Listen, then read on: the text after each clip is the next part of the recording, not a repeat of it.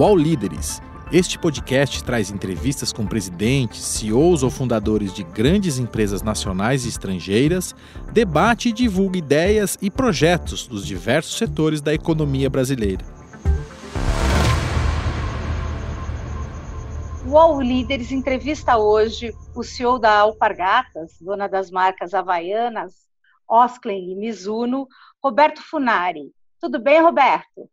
Tudo bem, Beth? É um prazer grande estar aqui com vocês, viu? Bacana. Roberto, eu queria que você contasse agora, inicialmente, como é que a Alpargatas começou a se preparar para essa crise? É, em que momento vocês entenderam que era a hora de, de começar a fazer algumas ações? A Alpargatas é dona da Havaianas, né, da Oscar, uhum. Mizuno e do Pé, mas a Havaianas é a maior marca global de calçados abertos e por isso somos uma empresa global, temos escritórios aí em, todos os continentes e estamos acompanhando desde o início da pandemia na China. E desde lá a gente já começou a se preparar.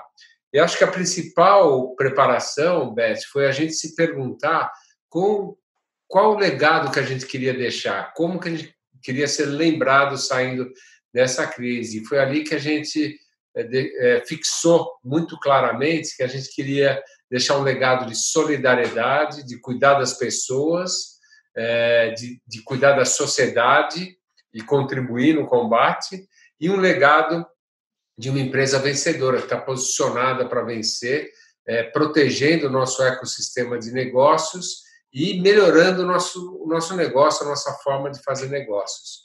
Então, quando a gente definiu esse legado nessas três áreas, saúde das pessoas, dos negócios e sociedade, a gente começou a direcionar, olhar as ações que estavam sendo feitas na China, é, tentar antecipar, e a pandemia foi avançando, Europa, até chegar no Brasil, e aí quando chegou, acho que a gente já estava no estágio de preparação é, muito importante. Uhum. E aí, o que, como é que vocês se prepararam? Quer dizer, o que, que você fez imediatamente? O que vocês fizeram imediatamente? Que ações vocês tomaram imediatamente para controlar ou pelo menos para dar segurança sanitária. Perfeito. A, a gente é, definiu logo de início que nós iríamos seguir as orientações das autoridades de saúde e autoridades locais.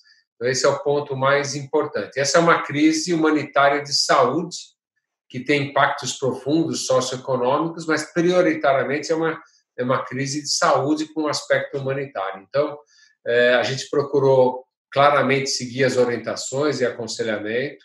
Uh, fomos colocamos nossos escritórios uh, à medida que avançava o contágio, uh, colocamos todos os nossos escritórios em teletrabalho.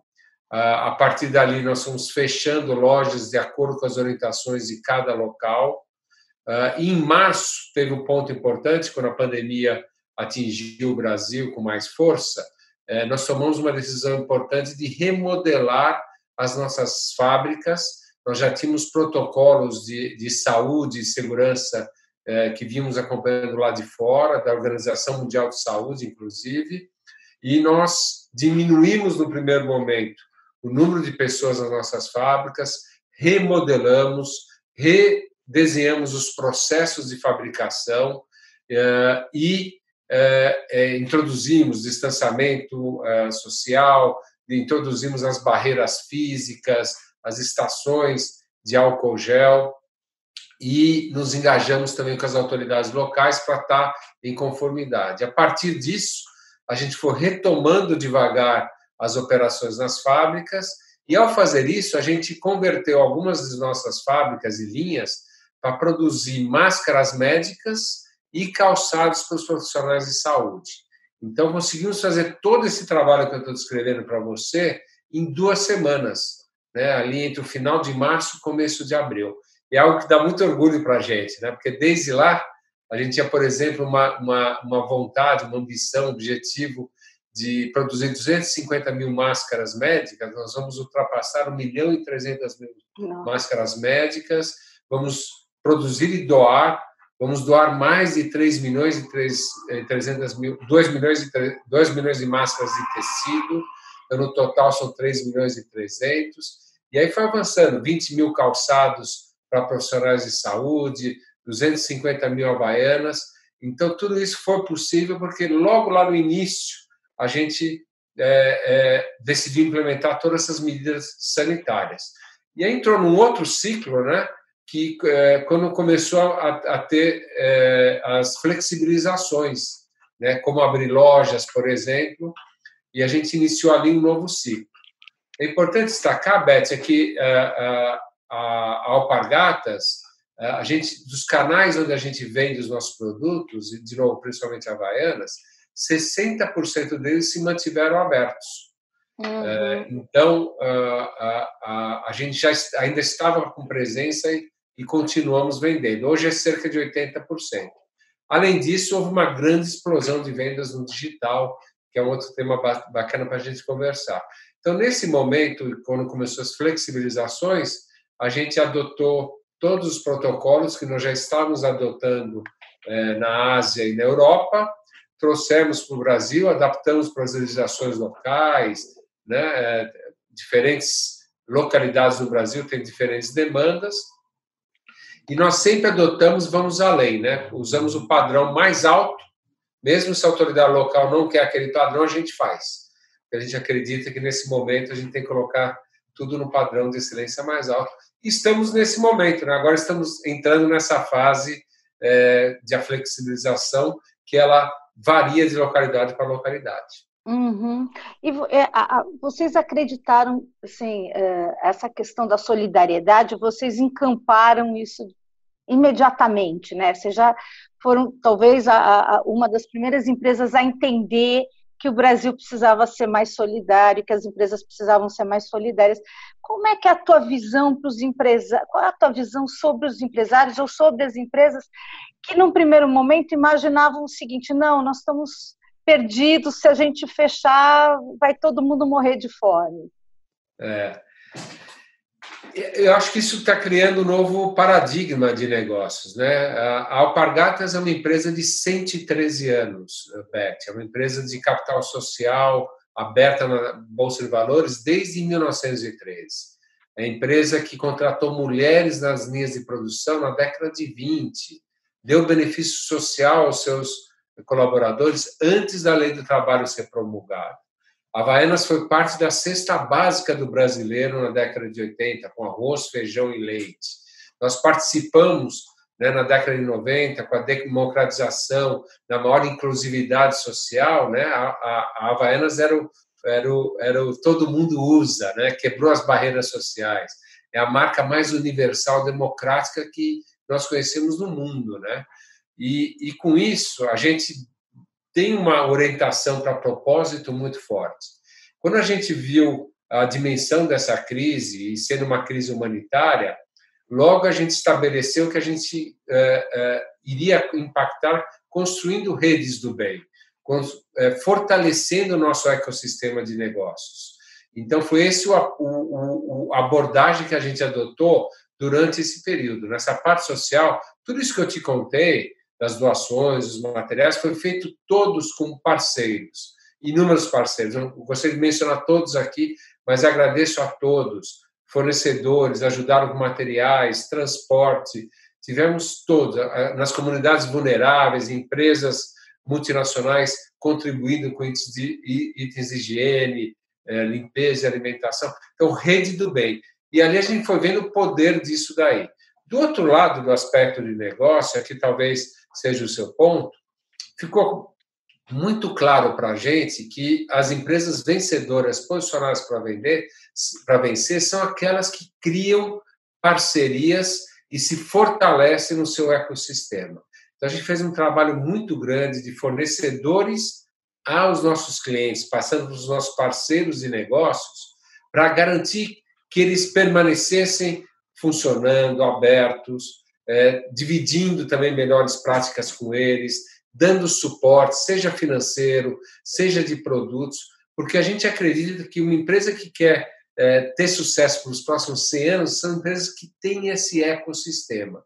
Eu acho que negócios é, mudou o paradigma. Não é só saber competir, é saber construir ecossistemas saudáveis e fortes. Eu tenho muito orgulho da Alpargatas e estar tá dentro desse ecossistema e sendo protagonista no nosso ecossistema.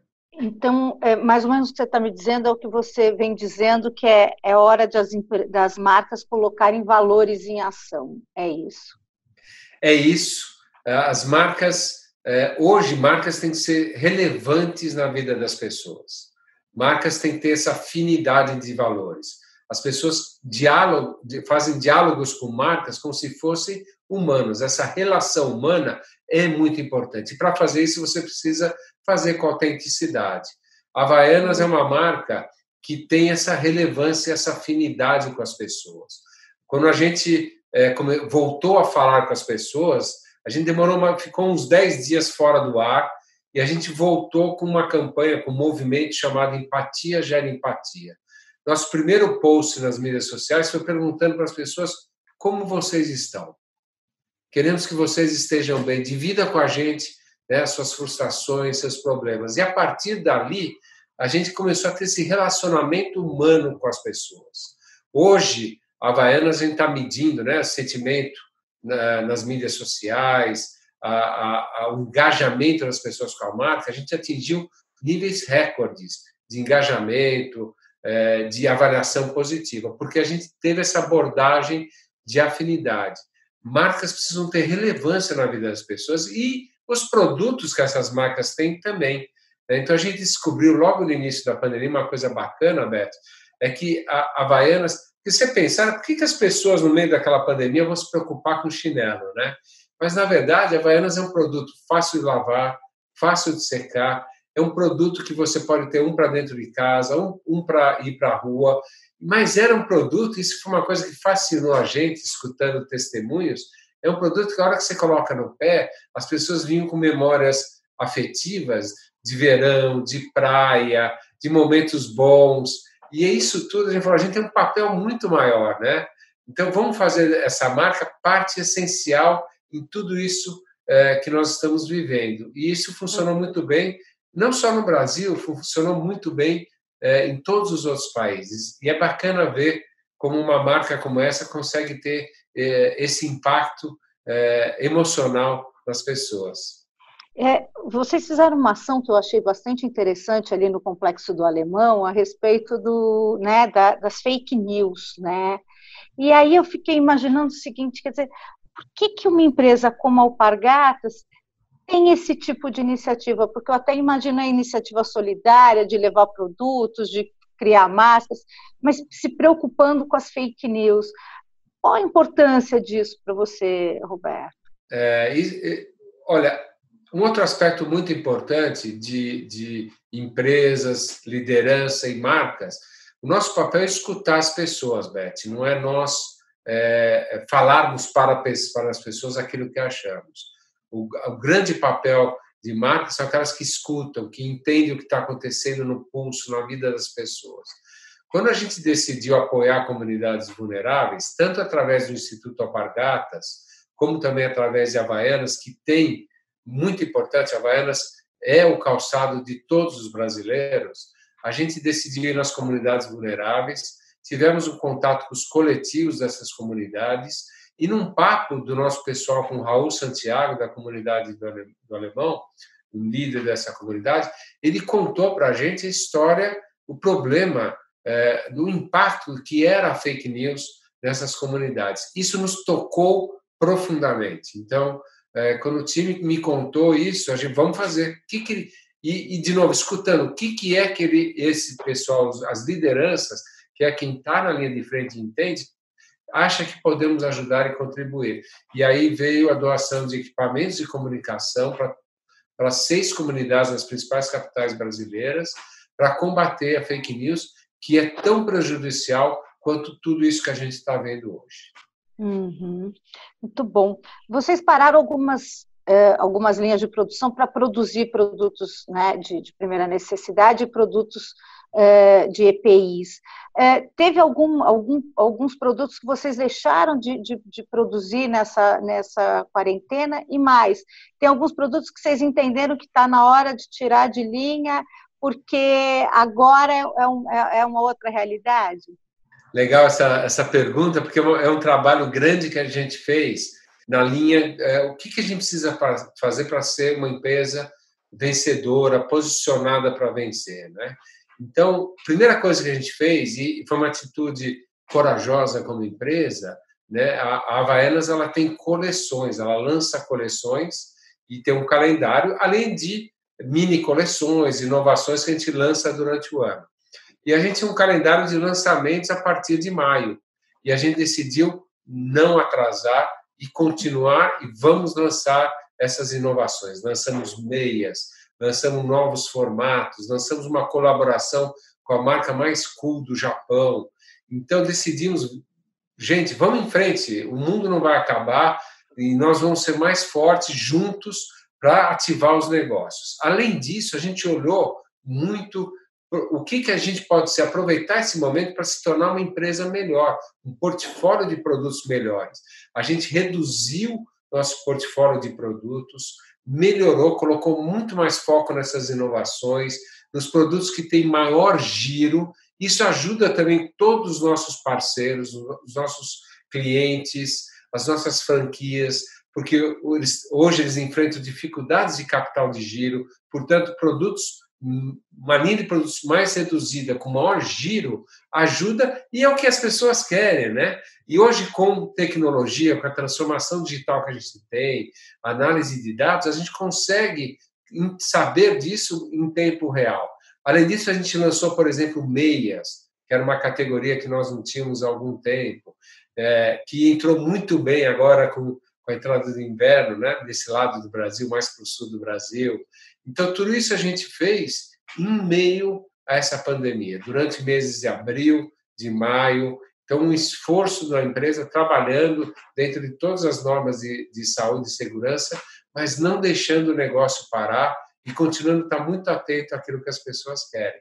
Então, hoje, hoje a gente acredita estar com uma, um, um produtos é, muito melhores e mais vencedores do que tínhamos antes dessa crise. Como é que vocês estão lidando, Roberto, com a questão da, é, da pandemia dentro das, das, internamente dentro das suas fábricas?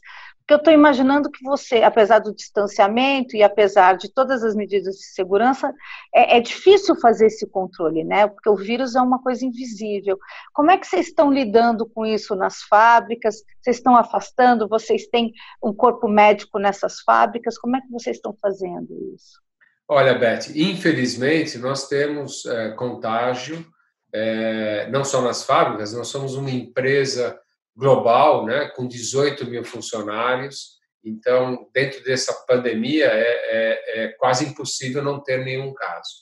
Mas a gente adotou uh, todas as normas, uh, somos bastante uh, disciplinados, restritos, fazemos auditoria, usamos auditorias de terceiros, para garantir que nós estamos, como eu te falei, no maior padrão, no padrão mais elevado. Então, nós adotamos os protocolos, fazemos o, o distanciamento, fazemos o isolamento, é, fazemos o monitoramento se houve um contágio. É, primeiro temos todos os dados, né?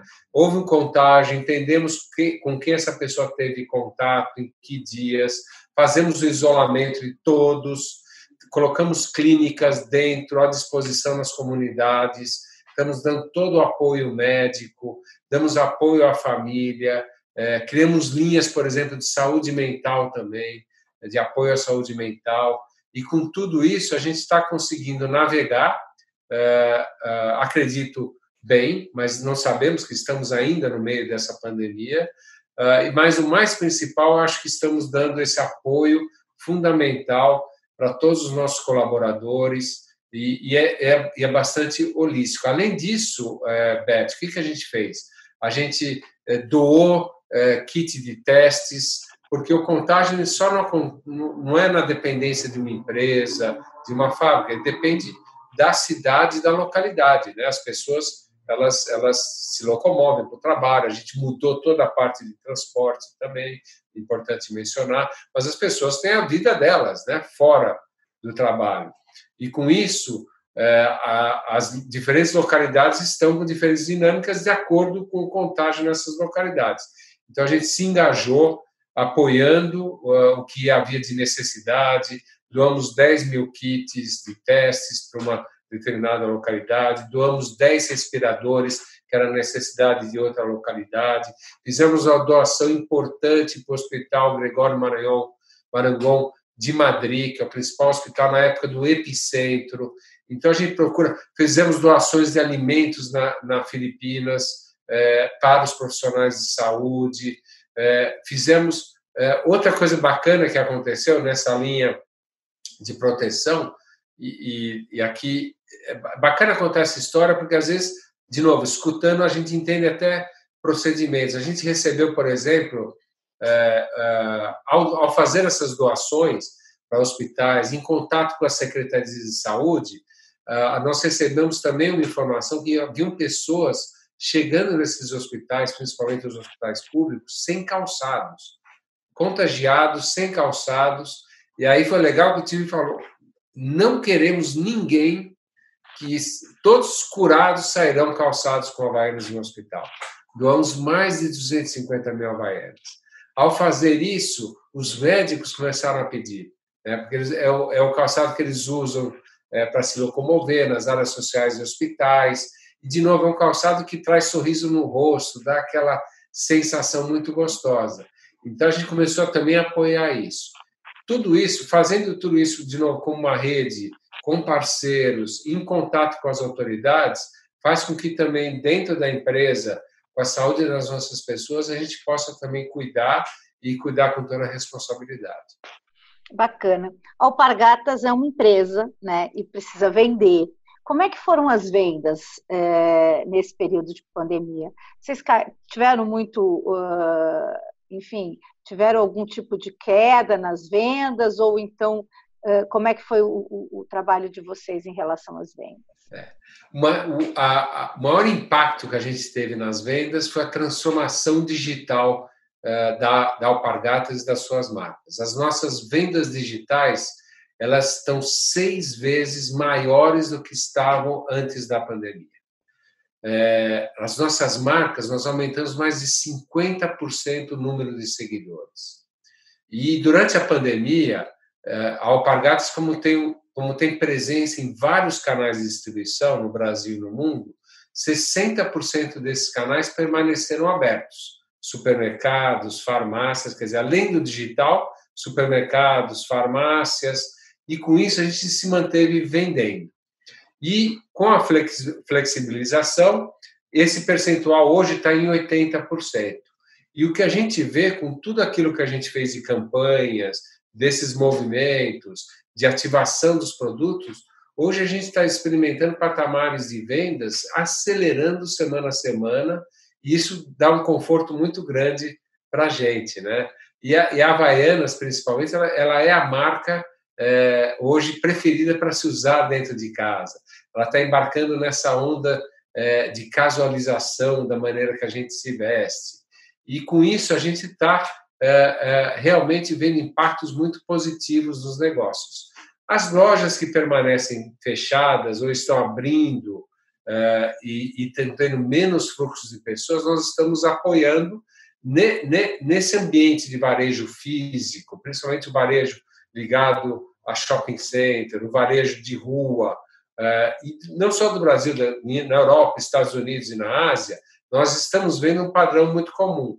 É menos fluxo de pessoas, porém, dentro das lojas, a conversão, né, o termo que a gente usa, o que as pessoas compram aumentou, né?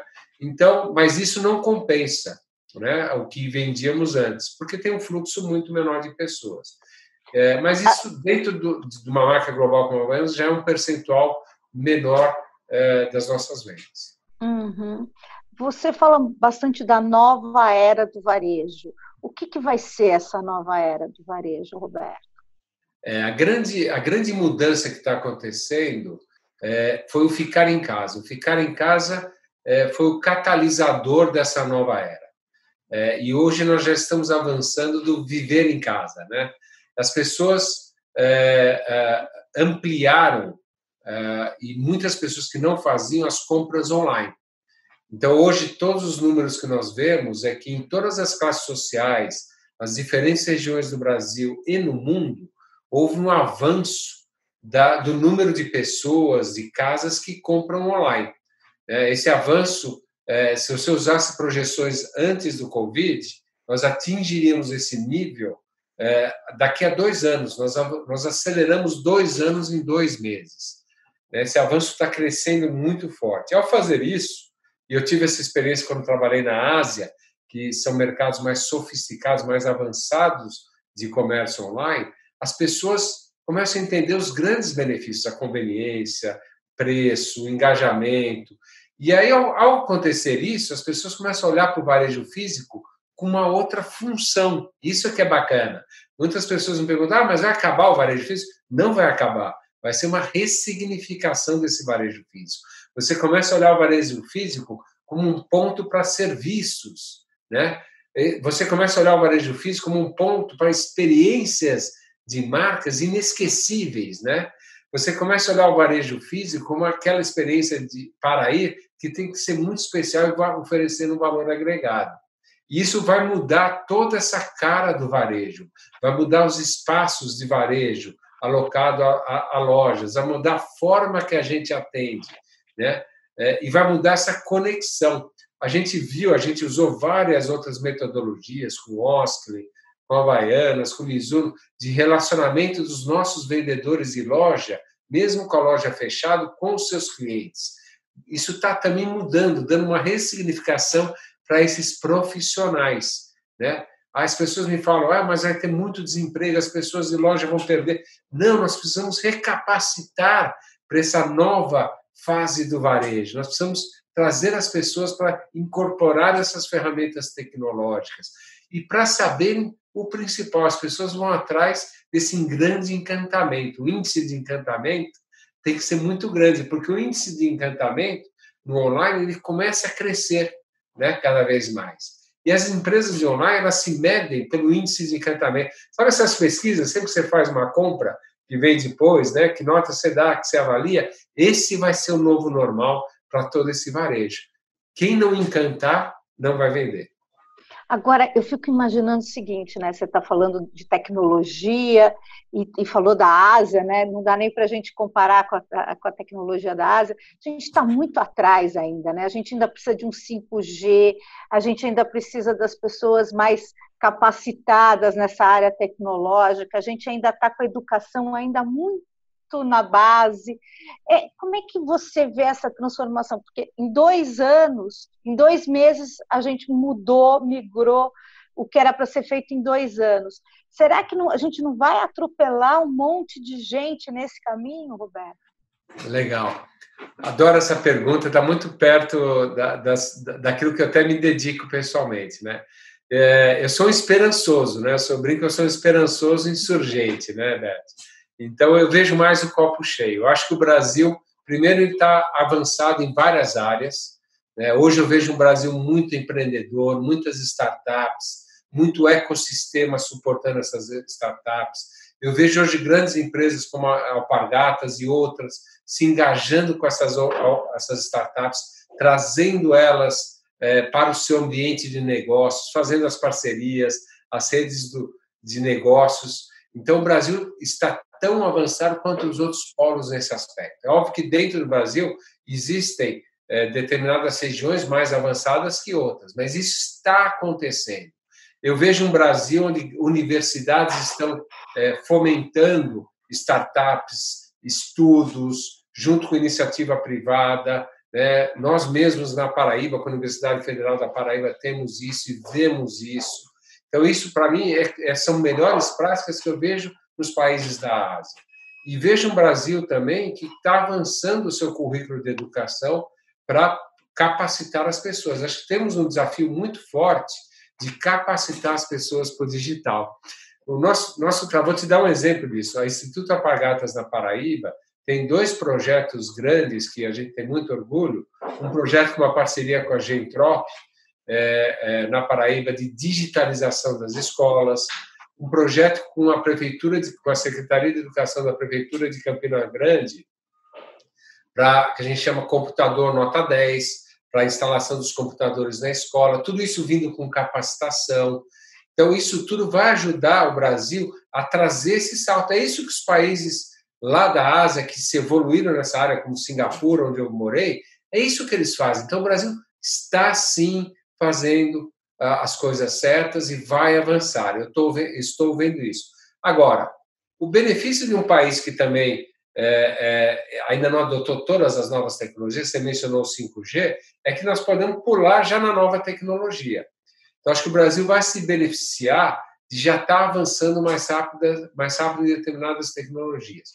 Do ponto de vista de negócios, o que, eu, o, o que eu vejo hoje no Brasil, comparado com outros ecossistemas digitais, o Brasil desenvolveu, um, um, em algumas áreas, excelência nessa área de startups. Toda a área de eficiência de negócios e data analytics, o Brasil hoje está no mesmo pé. Toda a área de agrotech, o Brasil avançou muito, por exemplo. E acho que em fintech, o Brasil é um país que também avança muito no nível mundial. Então, de novo, são, são verticais, são setores, são polos que nós precisamos avançar. Agora, é muito importante, Beth, isso para mim é que a educação, a inclusão digital tem que acontecer. Né? Nós não podemos criar uma desigualdade digital no Brasil, principalmente uma sociedade que já tem um grande desafio de desigualdade. Então, a inclusão digital é muito importante e a educação tem um papel muito importante é, nessa inclusão digital. Uhum. Você está falando de educação e a gente, muitos especialistas estão dizendo que 2020 vai ser um ano muito complicado na educação no Brasil, principalmente exatamente porque a tecnologia não está chegando a grande parte da população. Como é que você vê 2020 e o que, que a gente pode fazer de diferente em 2021 para virar essa chave? É, 2020 vai trazer uma série de efeitos não desejáveis né, em várias áreas. E a área da educação é uma área que me preocupa muito. É, eu participo pessoalmente do conselho de uma, uh, de uma ONG de educação, Projeto Gauss, e lá também uma das coisas que a gente discute muito é todas dessas ferramentas e essas habilidades para os nossos bolsistas, é, mentores, poderem atuar de forma remota, usando o digital, e, e a gente está encontrando todas essas dificuldades que a gente encontra tanto na rede pública e na, e, e, e na rede privada. Eu acho que o que nós vamos ter que fazer, e aqui eu sei que tem muitos especialistas trabalhando, uma das grandes preocupações são os gaps né, para esses estudantes que não tiverem esse acesso esses, essas lacunas que foram criadas em determinadas matérias. Acho que vai ter que ter um trabalho, um esforço em conjunto para que essas lacunas sejam fechadas, elas sejam é, é, compensadas em 2021, para que esses estudantes eles não fiquem defasados. Eu acho que nós vamos encontrar um desafio grande para evitar essa defasagem rapidamente, é, eliminar essa defasagem. Um outro desafio, é que eu vejo como uma oportunidade, é o que eu mencionei eh, anteriormente, a digitalização. E eu sei que já tem muito, muitas pessoas, órgãos públicos, eh, entidades privadas, ONGs, trabalhando e refletindo como a gente deve avançar na digitalização e trazer a digitalização para as escolas, de novo, para as escolas de maneira inclusiva. O que eu acho que vai ser transformador, Beth, é que à medida que a gente acelere e use a tecnologia para acelerar essa inclusão, nós vamos ver ao longo do caminho uma educação melhor para todos. Eu sou, é, eu vejo isso, vejo isso no trabalho do nosso do Instituto Alpargatas, é um trabalho localizado, é possível de fazer, é possível de avançar e temos que, ao mesmo tempo que fazemos isso, criar essa ponte para as empresas criando a capacitação. Hoje, por exemplo, essas comunidades que nós temos é, é, ao entorno das nossas fábricas, na Paraíba, Pernambuco e norte de Minas, a gente sabe que a gente faz o trabalho do Instituto de Alpagatas nas escolas, tem que fazer o trabalho de capacitação para a entrada no trabalho, e quando entrar a indústria 4.0, mais automação, mais de dados, nós vamos ter que reciclar e recapacitar e capacitar mais ainda. Fazemos trabalhos dessa forma para que para que nisso tudo a comunidade ela avance e ela progrida. E a gente está vendo isso muito acontecendo no nosso mundo, no nosso ecossistema. Então, tem solução, Beth, é, e é um esforço em conjunto, de novo, é uma parceria em conjunto. Isso não é o protagonismo somente de uma entidade ou de uma instituição. O All Líderes volta já. Você quer conhecer os investimentos mais seguros e rentáveis para o seu dinheiro? O UOL Economia Mais Investimentos é o novo serviço de informações financeiras que te ajuda nisso. Com a credibilidade do conteúdo UOL, nossa equipe traz dicas em vídeo diariamente. Você também tira dúvidas sobre investimentos ao vivo, fica sabendo das melhores carteiras recomendadas e lê artigos de especialistas. Acesse agora mesmo UOL Economia Mais Investimentos.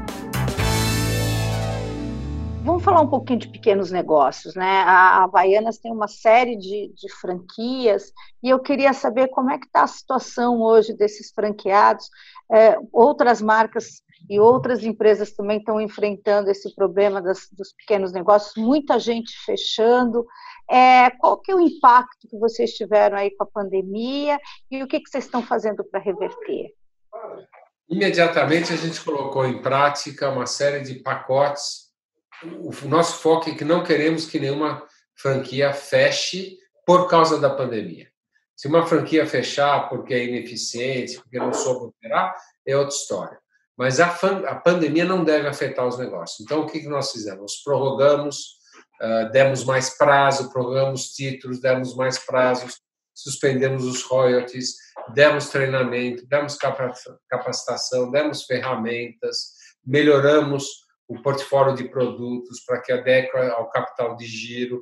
E agora que estamos nessa fase de reabertura, estamos monitorando e apoiando eh, todos os nossos franqueados. Agora entra uma fase ainda mais crítica, onde os negócios começam a acontecer, mas, como eu disse para você, inicialmente num nível mais baixo.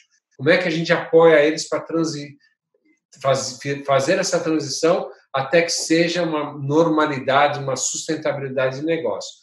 Então, esse hoje é o nosso comprometimento. A Alpargatas é uma empresa saudável que vende uma marca que as pessoas querem, que as pessoas vão procurar. Então, a nossa responsabilidade, junto aos nossos parceiros e, e os franqueados, é a nossa prioridade, fazer com que esse ecossistema funcione. Então, a gente está utilizando todas as ferramentas de apoio para que eles possam atingir mais rápido esse ponto de sustentabilidade e normalidade. O mesmo está acontecendo nos outros países. Né? A gente também está fazendo o mesmo trabalho e trocando muitas experiências, né? tentando entender aquilo que funciona e replicando aquilo que funciona é, para toda a nossa comunidade. Ajudamos a negociar aluguéis, estamos orientando a questão de como operar as lojas, como, como vender a um nível bom com menos fluxo de pessoas, é, estamos dando essas ferramentas digitais para que eles possam se utilizar e fazemos campanhas também. Né? Nosso e-commerce faz várias campanhas é, onde você pode comprar pelo e-commerce e transferimos um percentual para os franqueados. Perfeito. Quando é que a gente vai chegar no que você está falando de sustentabilidade? Já existe um, uma luz no fim do túnel? Essa é uma pergunta importante, né? É, eu acho que nós vamos chegar num, num outro perfil de sustentabilidade. Né? É, é, difícil voltar ao que a sustentabilidade era seis meses atrás. Nós vamos, uh, muitas pessoas falam do novo normal, outras pessoas hoje em dia eu escutei essa semana falam de novas possibilidades.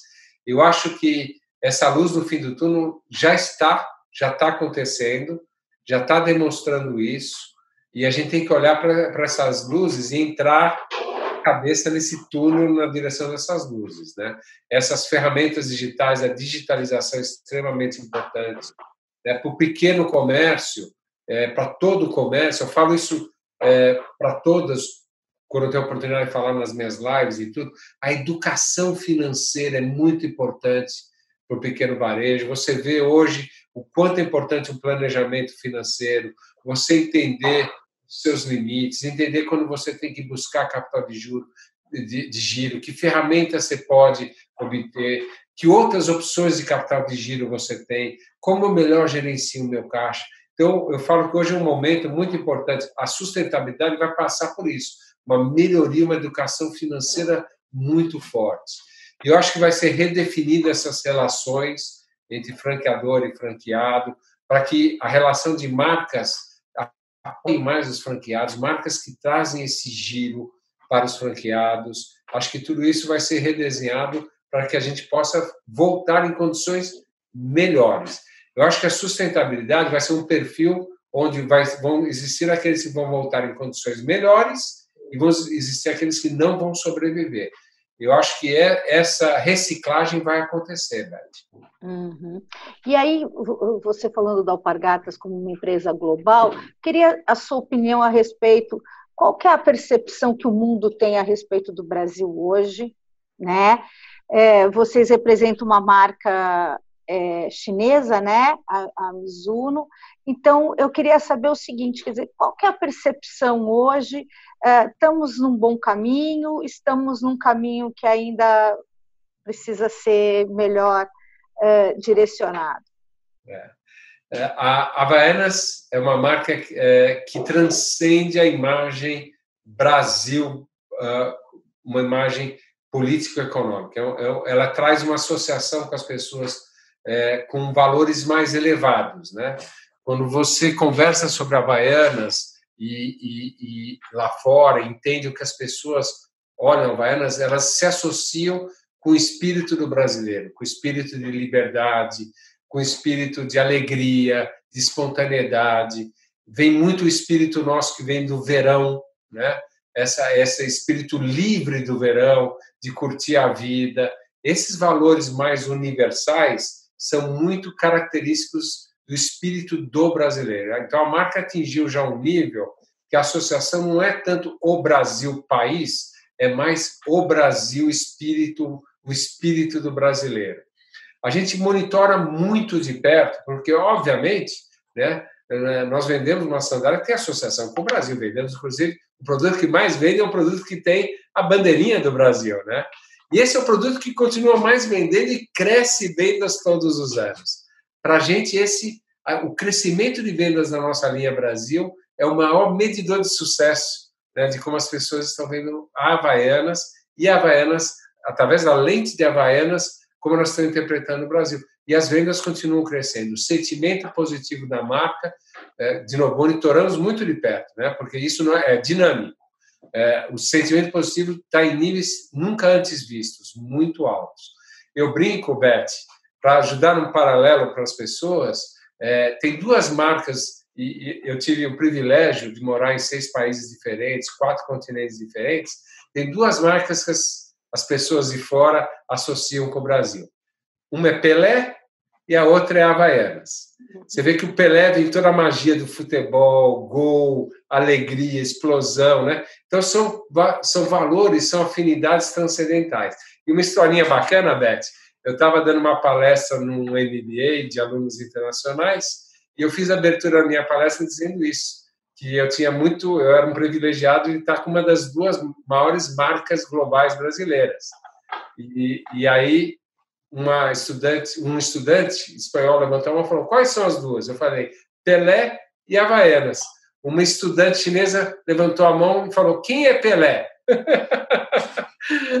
então, a Havaianas dá muito orgulho, né? Porque ela traz muito esse, essa, essa memória afetiva, esses valores é, é, são muito importantes. Agora, hum. esse é um assunto muito importante. Acabou de sair uma matéria, uma entrevista que eu dei nos principais jornais da Alemanha, e eu falo muito disso. A marca também ela tem que viver os valores dela. Então, fazemos um trabalho muito forte com o Instituto IP, Conservação Internacional. Acabamos de lançar uma linha fixa é, em apoio à comunidade Pride. Então, tudo isso é muito importante porque faz da marca uma marca que transcende é, é, uma definição muito limitada do que é o momento de um país. Uhum. É, falar um pouquinho, vamos falar um pouquinho de Brasil, que a gente está nessa linha. É, como é que você vê hoje, quer dizer, é lógico, a gente está num, num, processo aí de exceção, mas o que, que a gente precisa, como é que você viu a, a questão das reformas que foram implantadas, da trabalhista, da Previdência, e como é que você vê é, a necessidade de novas reformas, o que, que a gente precisa hum, fazer para melhorar o ambiente de negócios no país? As reformas estão, o, o plano de reformas é extremamente importante para o Brasil e, e, temos que avançar. Uh, esse vai ser o grande avanço estrutural do Brasil, é, nesse pacote de reformas. Uh, já passamos reformas muito importantes, que vai ajudar muito o futuro do Brasil. A reforma administrativa e fiscal é fundamental para o empreendedorismo do Brasil. Uh, acredito que o Brasil tem um grande potencial empreendedor.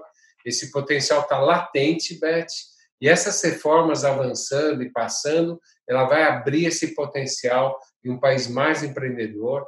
É uma reforma muito importante para trazer também investimentos de fora, num, Brasil, num país que tem muito investimento parado lá fora, olhando um país com potencial muito grande. Eu acredito que a pauta de reformas é fundamental. Agora, são importantes ter reformas para criar empresas competitivas, para criar empresas e empresários que criam novos negócios, que criam valor para a sociedade. E acho que o Brasil, que vivia de subsídios e vivia de incentivos, tem que ser um Brasil que tem que se transformar para um Brasil mais competitivo e um, um país mais inserido nessa economia competitiva global. Mas que aspectos, então, você acha que, que precisam ter nessas reformas para tornar esse Brasil mais competitivo? Quer dizer, quais são, onde o governo deve mexer para a gente melhorar esse ambiente? Os governo, o governo, as reformas elas têm que uh, viabilizar pequenos, médios e grandes empresários a tomar mais risco, a ter, a ter a capacidade de investir e gerar emprego. Tudo que for associado a isso, acho que tem que ser avançado e tem que ser avançado com rapidez. As reformas têm que ajudar na simplificação. Empresas hoje no Brasil, elas gastam recursos desproporcionais para gerenciar regulamentação, para gerenciar aspectos jurídicos. Isso você não, você não vê em outros países. Né? É, recurso, na minha opinião, mal alocado que você pode estar investindo em alocar em, produtivamente e que gere empregos. E acho que a reforma, as reformas têm que avançar no social também para trazer incluir, fazer uma inclusão da sociedade nesse, nesse, nessa grande ajuda que vai ser dada no setor é, empresarial é, para evoluir. Então, acho que tem que ser de maneira sistemática, Beth. Eu não vejo soluções milagrosas, é, são soluções sistemáticas, tem que ser discutido com toda a sociedade. Agora, é muito importante, para mim, o mais importante disso não é achar soluções perfeitas, é avançar. Uhum. Em relação às privatizações, né, alguns empresários defendem que o governo passe a, a, tem um estado mínimo, né? Quer dizer, tome conta da educação, da saúde, da segurança e o restante é quem toca a iniciativa privada. Qual é a tua opinião a respeito das privatizações e a questão do estado mínimo?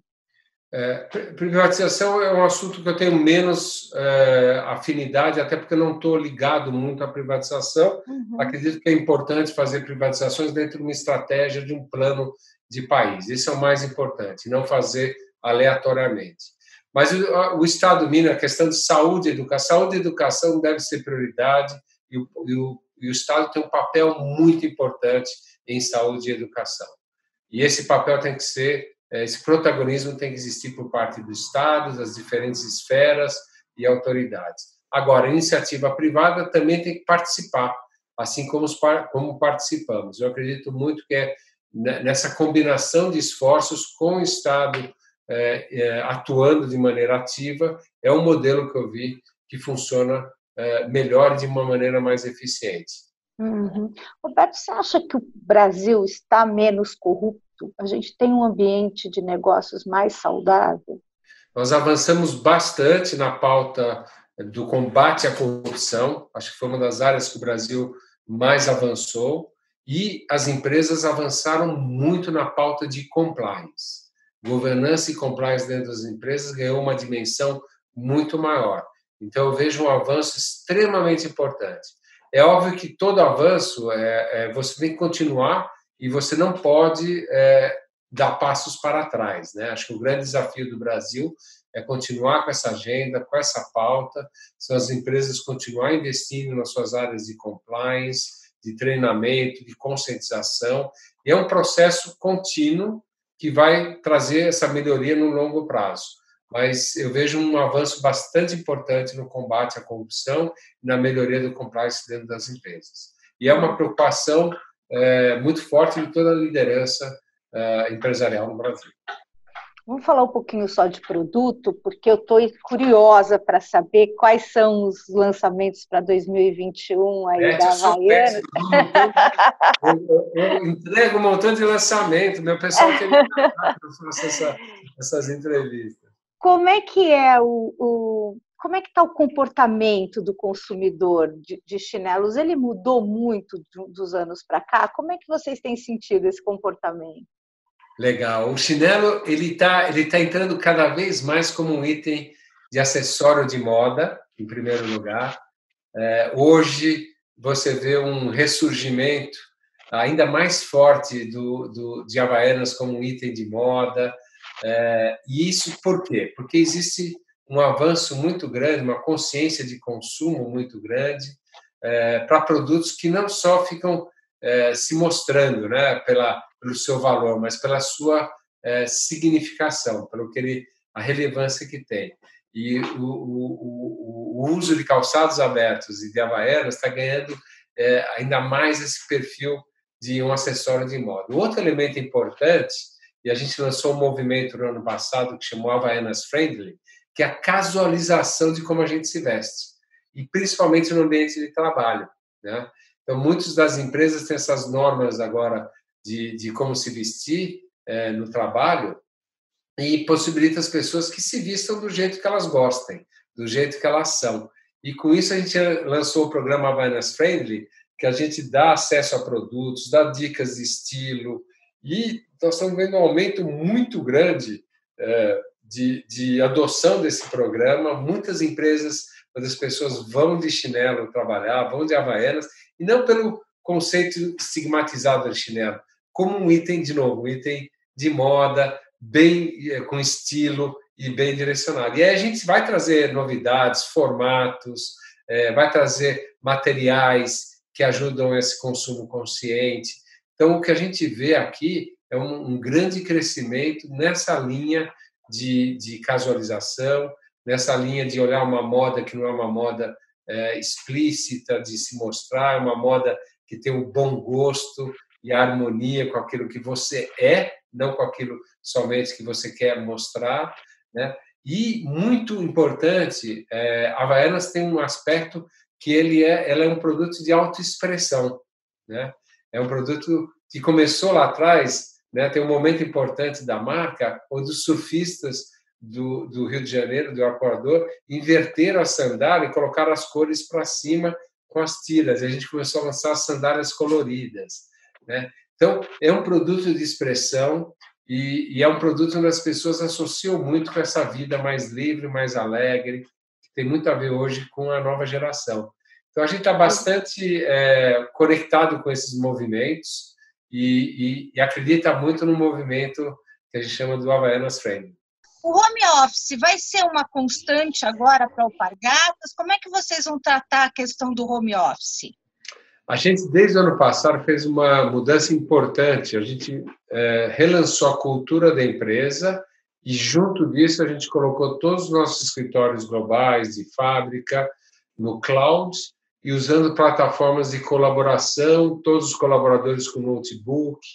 E com isso, a gente, com a mistura de uma cultura que, que reforça a conexão, o trabalho colaborativo e as ferramentas tecnológicas, a gente já estava operando é, dentro desse é, equivalente ao teletrabalho e agora nós somente aceleramos é, essa metodologia. A gente está estendendo o teletrabalho até ah, aberto todos os dias até o final de dezembro e a gente pretende é, continuar com o teletrabalho dando essa opção, e com isso vai abrir uma possibilidade também de redesenhar ainda os nossos escritórios para se tornar espaços mais colaborativos, para trabalhos mais criativos, por um lado, ou trabalhos que necessitam a presença física. Me fala um pouquinho também sobre o legado que você, é, como gestor, está levando dessa, dessa crise que a gente passou agora nos últimos meses. O legado que eu estou levando é a importância de você é, ser solidário, a importância de você, como líder, é, ter empatia, cuidar das pessoas, não somente é, do, do negócio, e a importância dessa rede de relacionamentos que você constrói ao longo do tempo com a empresa. Eu acho também que um legado bastante importante é você trabalhar com clareza de tudo aquilo que você quer fazer e trazer as pessoas junto com você. Nós fizemos bastante é, um trabalho de comunicação muito intenso com todos os colaboradores é, da, da Alpargatas e eu vou levar isso comigo. Eu acho que esse contato próximo, comunicação, o espírito de solidariedade, um olhar para cuidar ainda mais dos nossos colaboradores é o grande legado que eu vou trazer. E quais são as dicas que você poderia dar para quem está começando uma carreira de, uma, e quer começar uma carreira de sucesso como a sua? É construir uma área de conhecimento muito forte no, em digitalização, é, naquilo que você se propõe a fazer. Eu acho que o conhecimento do digital, é, o acompanhamento das transformações, das inovações que estão acontecendo é fundamental.